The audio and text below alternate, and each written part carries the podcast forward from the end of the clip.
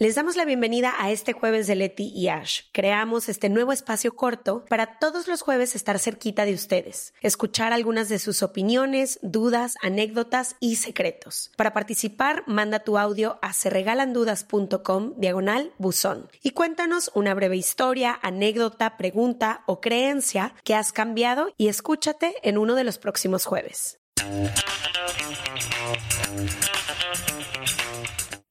Qué incómodo es hablar de sexo con las personas más cercanas a ti. Y sé que tú y yo hemos hecho todo lo posible en este podcast porque el sexo no se vuelva un tema tabú en nuestras vidas, pero nos dimos cuenta, y no sé a ustedes les pase también, que a veces no es que no quieras hablar, es que no sabes qué preguntar, cómo preguntarlo, cuándo preguntarlo, incluso cuando estás en una relación de 10 años y escuchas que lo más importante para tener una vida sexual placentera es la comunicación, y tú, ajá, ¿cómo, cómo empiezo a comunicar o lo que o lo que quiero, lo que necesito, lo que veo, lo que siento, lo que cuando tiene que ver con sexo, si hay tantas cosas revueltas que no tienen nada más que ver con el acto sexual. Y luego creo que a veces nos quedamos como en la partecita de arriba del sexo, uno preguntando con quién estás teniendo sexo, nuestras amigas o amigos, y a nuestra pareja de te gustó, si te gustó, para hacer el clavado hacia la vulnerabilidad e intimidad del sexo, muchas veces no sabemos ni qué preguntar. Entonces, bueno, todo esto para decir que nos ha pasado lo mismo que a ti. Nos ha pasado que no sabemos qué pedir y cómo pedirlo, que estamos apenas saliendo conociendo a alguien y no sabemos cómo entender si vamos a ser o no compatibles en la parte sexual y cómo comunicar o cuándo comunicar, en qué momento esas cosas. Y también hemos estado en relaciones donde después de muchos años de tener sexo con la misma persona, no sabes cómo agregarle es picante o esas conversaciones sin herir a la otra persona, pero que puedan llevar a tu vida sexual con quien ya la compartes a otro nivel o a otro lugar. Y por eso creamos este juego que ven ustedes aquí si nos están viendo en YouTube, pero si no, son dos sets de cartas que se llaman Hablemos de sexo. Uno es Hablemos de sexo en pareja y el otro es Hablemos de sexo con quien sea y sin tabúes. ¿Tabús o tabúes? Pues digo tabúes, pero es tabús o tabúes. Pero tenemos muchísimo tiempo trabajando en ellos. Las dos decidimos que queríamos hacer dos sets diferentes porque las conversaciones que tienes con tu pareja de sexo son muy diferentes a las que tienes con tu grupo de amigos con las personas con las que apenas empieces a salir. Entonces, trabajamos muchísimo en estas preguntas. Son más de 120 preguntas que se pueden hacer. Se juega nuestro ideal y nuestro imaginario de cómo queremos que se utilicen. Es en todas las mesas en las que te sientas. Con tu pareja, obviamente, un poco más íntimo para que realmente se cuenten estas cosas, pero el chiste es que estos decks, tanto los que tenemos como de sexo, como los que tenemos de conversaciones, sirvan para eso, para ir matando poquito a poquito toda esa plática superficial que tenemos todos los días y realmente buscar conectar de mil y un maneras. En estos decks, fíjense, en la parte de atrás pusimos, la única forma de mejorar nuestra vida sexual y conectar con nuestro placer es si hablamos, preguntamos, compartimos, nos informamos e integramos la sexualidad como lo que es, una parte más de nuestra experiencia humana. Entonces, te late si sacamos algunas cartitas para que más o menos vean de qué se trata, con cuál empezamos. No, pues con el quien seis sin tabúes. Ah, ok, vamos a, ahorita las que vamos a sacar y a leer y a contestar son las de entre amigos y con quien sea. Este set de cartas es si tú estás empezando a salir con alguien, si estás en una relación que apenas va empezando o estás con puras amigas o con puros amigos cenando, echando drink, lo que sea y quieres hablar de sexo. Ese es el set de cartas se hizo para eso. Y después les vamos a leer algunas que son en pareja para que más o menos se den una idea. ¿Empiezo yo? Aparte está hermoso, ¿eh? Número uno, ¿has fingido un orgasmo? ¿Por qué? La neta sí. Siento que en los últimos años menos, cada vez menos. Creo que tengo varios tiempos sin fingir un orgasmo porque leí un libro que se llama Moan que decía que cada que fingimos un orgasmo no estamos haciendo un favor o un servicio a alguien, sino que estamos perjudicando a nosotras y a todas las mujeres de nuestro alrededor. Creo que lo hice por no lastimar los sentimientos de aquella persona. No sé por qué era como, ya hiciste tanto trabajo y en mi mente yo sabía de que no me voy a venir, no voy a tener un orgasmo, entonces lo voy a fingir. Ese fue el porqué real. Gracias. Sí. O muchas veces es como ya, ya quiero que esto se termine. Entonces, pues ya. Que no deberías, deberías decirle, estuvo delicioso, pero ya, Me encanta. te A toca, ver. Leticia. Esta dice. Ah, es que hay una pregunta por el derecho y una por el revés. Entonces, aquí voy a elegir la que yo Que prefiero. es trampa eso, ¿eh? Pero Es bueno. trampa. ¿Qué te gusta hacer durante el juego previo a tener relaciones sexuales? A ver, es que estoy pensando, me gustan muchas cosas, pero como que creo que a las noches las hace más especiales cuando hay, sé que no siempre se puede, pero cuando hay todo este juego antes de tener relaciones. Entonces, me gusta cuando es poco a poco y va Pero poco creciendo. a poco. ¿Ya en la cama o desde todo el Desde día? todo. Ahorita, por ejemplo, me imagino, no sé, ahorita no estoy en una relación, ¿no? Pero cuando estoy dateando, me gustaría, eh, todo lo voy a imaginar, pero que me inviten a cenar y me cocinen, que haya un besito aquí y allá, pero no necesariamente todavía nada de toqueteo, que tengamos una conversación rica, que nos echemos un vinito, que nos vayamos diciendo cositas, que se vaya como creando esta tensión que a mí me, me hace querer anticipar mucho más el momento que si nada más vamos por una cosa. Y para mí es como muy importante el querer algo que no necesariamente me dan en ese momento. Somos tan diferentes. Versus si luego, luego sé que puedo conseguir lo que quiero. Entonces, como Te que se gusta me la hace- lucha. Me sí. gusta, me gusta la lucha, me gusta imaginar cosas antes de que pasen, me gusta creer que tengo que luchar, y lo pongo entre comillas, o que tengo que luchar, como Cocinar. cocinar para que esto pase. Me encanta la música, a mí la música me hace como entrar en un mood muy específico, entonces si hay muy buena música Sí, me acompañando encanta la, noche. música, pero últimamente como que a mí me ha gustado sin música porque oigo todo. Siento que cuando estoy en la, cuando hay música, me he cachado varias veces que me distraigo de que odio esa canción. Y es como, "This- no importa. Me acaba de pasar hace unos meses que estábamos escuchando música y no sé por qué escogimos una playlist rarísima y estábamos cagados de risa y distraídos todo el tiempo con la música. Salía una canción y yo, ¿qué es esto? Entonces parábamos, cambiábamos la canción y luego entraba otra canción de que es súper romántica y no estábamos en un plan romántico, de que Barry White o no sé qué, y el otro de que please change the song, cambia la canción en este segundo. Entonces fue muy cagado, pero a mí siempre me gusta Con música. con música. Sí. Aunque sea de fondo, pero la música hace que Yo todo tengo una playlist se ponga en un que se llama Agárrame la pompa. Ah, y está abierta en Spotify, ¿no? Bloqueé mi Spotify porque mucha gente me empezó a seguir y no me gustó. Porque aparte pueden saber cuando estás escuchando esa playlist y por ende cuando estás cogiendo. A ver, Ok, sigues, me más. toca. ¿Te gusta hablar mientras tienes sexo? ¿Te gusta que te hablen? Sí, ambas. No me gusta tanto hablar, me da un poco de pena. Siento que he ido desbloqueando esos niveles mientras voy creciendo o mientras estoy en una, o sea, estoy viendo a la misma persona múltiples veces, pero me encanta. O sea, a mí me encanta todo lo que, o sea, las conversaciones son el camino a mi corazón. Entonces, que me hablan, que me digan, que me pregunten, todo eso me encanta y me súper prende que sea algo que suceda todo el tiempo. O sea, 100% me gusta que me hablen y me gusta hablar. Wow. ¿Tú? Eh, me fascina. me fascina que me hablen, me fascina hablar. De hecho, pocas veces he estado con personas que no dicen una No palabra sé. y me saca muy cabrón de pedo porque no sé si la están pasando bien, si están sufriendo, si están gozando.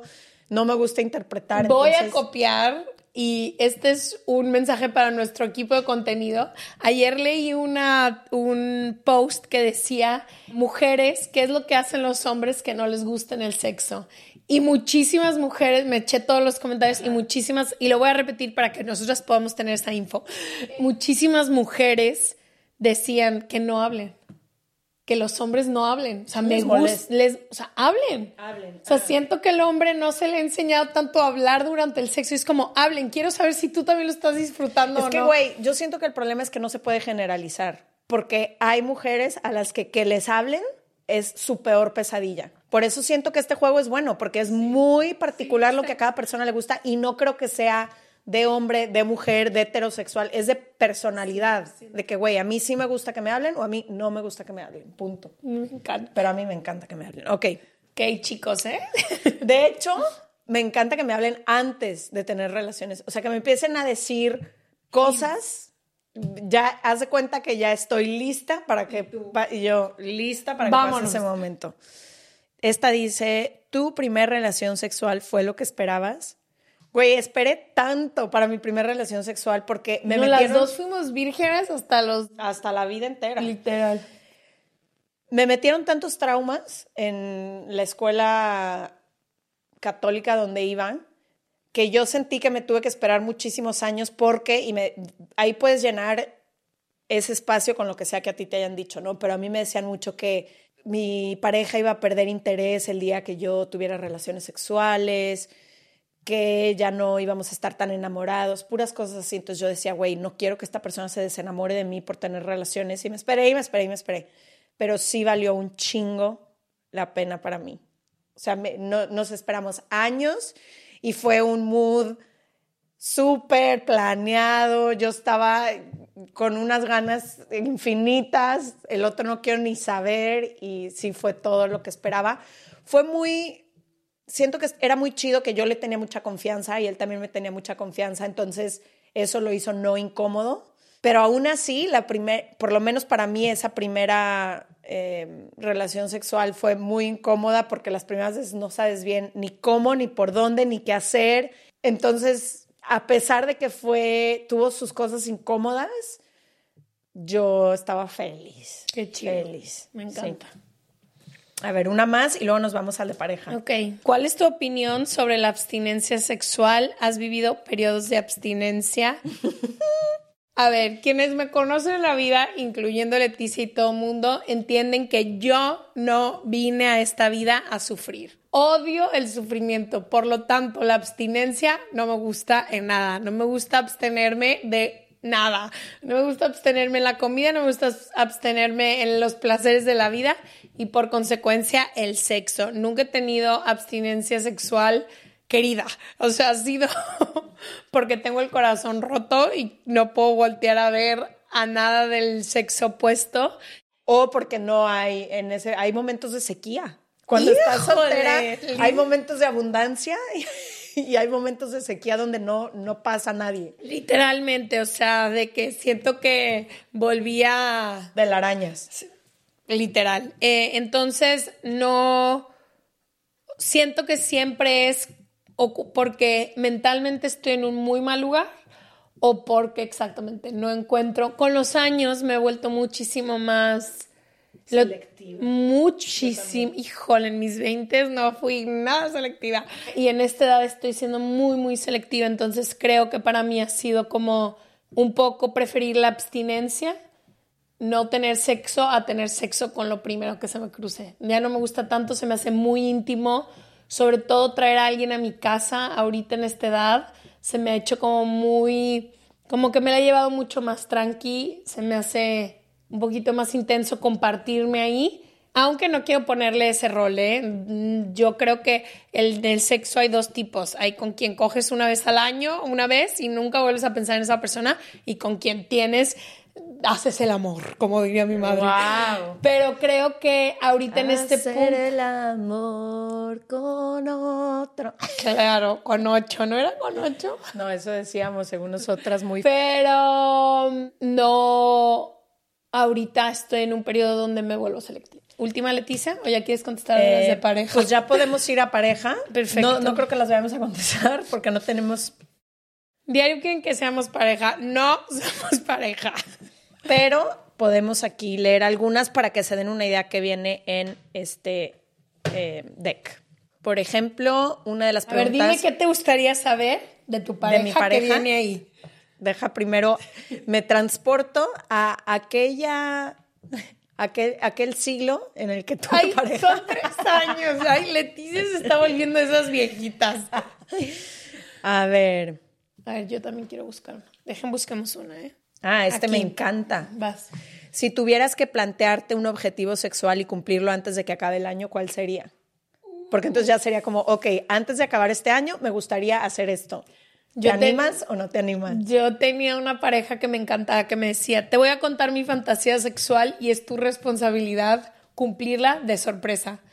Y me encantaba porque... Pero hace- tú tenías que, que te tenía que gustar esa fantasía Oh, sexual. bebé, todo partiendo del consentimiento en este podcast estamos hablando, pero me encantó eso de que te voy a contar mi fantasía sexual y trata de cumplírmela sin que yo sepa. Sin que yo sepa que Me eso va a encantó. pasar. Exacto. Wow. ¿Cuál fue el último sueño erótico que has tenido conmigo? ¿Cuál es la diferencia entre sexo y intimidad? ¿Qué crees? Esta está buenísima. ¿Qué crees que es algo que me gusta pero me da pena pedirte?